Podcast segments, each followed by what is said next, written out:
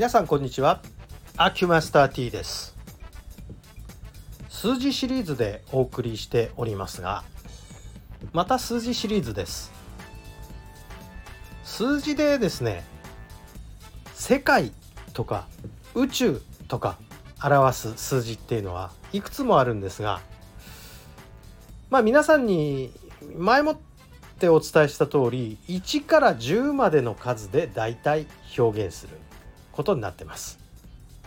なぜなら10というのは、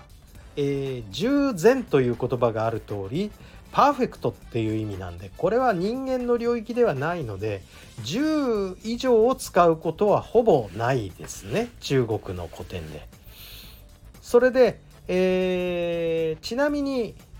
えー、1っていうのは1これはもう1だけで世界とか宇宙を表すんですね。えー、それでそれ以外の数字でじゃあ2だったらどうかしら？っていうと2はあんまり使わなくてですね、えー、これ2っていうのは陰陽で2なんですけどもまあこの2っていう数字を使うより3を使うことの方が多いですかね。で、えー、3は前回お伝えした通り3で天人地を表すからもう全部宇宙というか世界っていうような世の中みたいなことを表すわけです。でその次使う世界を表すっていうとですね5なんかが結構使われます。で、えー、5以外でじゃあ今度何使うかなっていうとまた今度エレイ飛ぶんですが9なんですね。で九州っていうまあ日本に九州地方ありますけど九州って中国でも使うんですけれども九州と書いて、えー、世界を表す。そういう表現の仕方もあるわけでして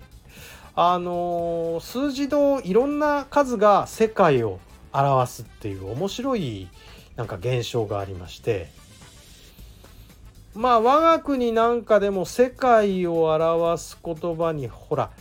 三国一のとかっていう表現ありますね。三国っていうのはどの国のことかっていうとこの日の本日本と、えー、中華中国ですね。ともう一個どこでしょう朝鮮であることが多いですね。だから、えー、中朝日この3つで、えー、三国三国が当時の世界だったわけですんで、えー、三国一のっていうのはイコール世界一のっていうようなことなんですよね。えー、まあいろんな数字が東洋文化では世界を表すんですね。このことっていうのはえー、知っておくと昔のなんかこう言葉が出てきた時にこの数字の意味なんだろうっていうのの手がかりになったりするわけです。